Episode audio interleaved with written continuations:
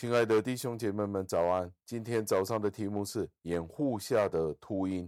经文出自于出埃及记二十章十五节，经文是这样说的：“不可偷盗。”感谢上帝的话语。加尔文是这样子的解释这一段的经文，他说：“律法的其中一个目的是为了词汇，词汇的原则就是每一个人的利益都得到安全的保障。”任何人都不应该对其他人做他不会对自己做的事情，例如偷他人的财物、夺取他人的利益、非法的去积蓄财物、追求个人的利益，而不是以公平的态度去对待其他的人。这就是小偷的行为。强奸或者是掠夺，都是盗窃的其中一种。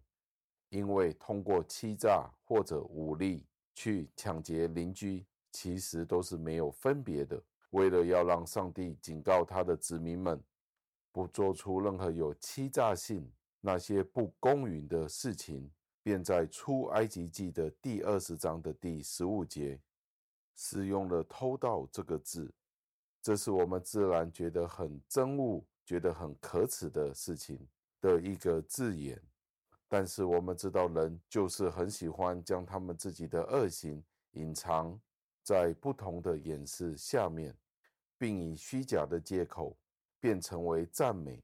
在这个世界上，真的有些人，他们真的是诡计多端。很多时候，他们的行事为人，我们都无法估计他们到底是在想些什么。但是有时候，我们又觉得他们所表现的是非常的低调。但是在暗中就很巧妙的去超越其他的人，有时候这些人可能会用很巧妙的方式去取信那些比较简单的人，又或者是阴险的去欺压那些贫穷的人，而许多时候，当他们这样子的做法的时候，反而被称为是一个非常有明智的人，或者是行事很谨慎，所以这个世界就是以这些恶行而去自夸。反而这些变成了是一种的美德，并且将这些犯罪的人，我们就把他们开脱了。就说这个世界，你真的是知道如何去使用，你真的是知道如何去取得利益，你真的是能够适应这个世界的，懂得从这个世界捞到好处。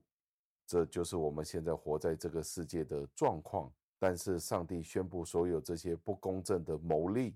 和手段都是盗窃的时候，上帝就将这些所谓的漂亮的字眼，一一的去显浮出来了。禁止偷盗，表面上好像是负面的，但是里面都有正面的含义。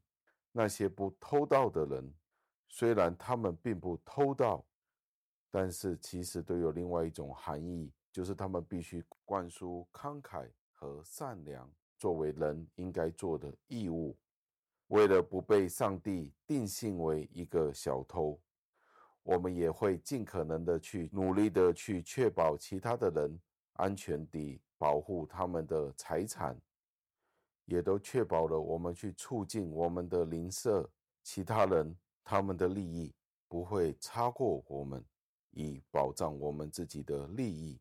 让我们试想一下。那些曾经伤害过我们的人，或者是正在伤害你的人，他们突然之间遭遇了某些不好的事情，你第一个反应会是什么呢？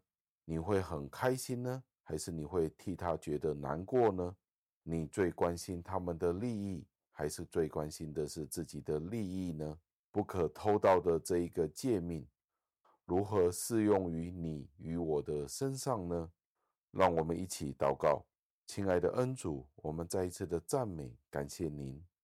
有很多的伪君子或者是真小人，他们常常的去盘算别人所拥有的，盘算别人所得到的事物，所以他们常常会在暗中想要去偷或者想要去抢。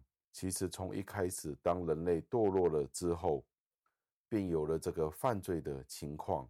不然摩西就不会在当时候写一个这样子的诫命了。天父，当我们今天真正的去反思我们自己的生命的时候，在哪一方面我们仍然有不满足，就算是我们作为了一个基督徒，我们仍然有妒忌，觉得自己仍然有许多的地方需要被满足的。在哪些方面，我们仍然有偷窃的意图呢？就算是今天我们没有这样的意图，但是我们有没有去保障别人的财产呢？或者是见到其他人的财产真的受到亏损的时候，我们的心里面是觉得开心，还是替他们觉得难过呢？天父，这些都是非常好的提醒，让我们深深的思想这一些诫命。不只是从负面的角度去看这些诫命，而是正面的去活出来。求您垂听我们的祷告，是奉我主耶稣基督得胜的尊名求的。阿门。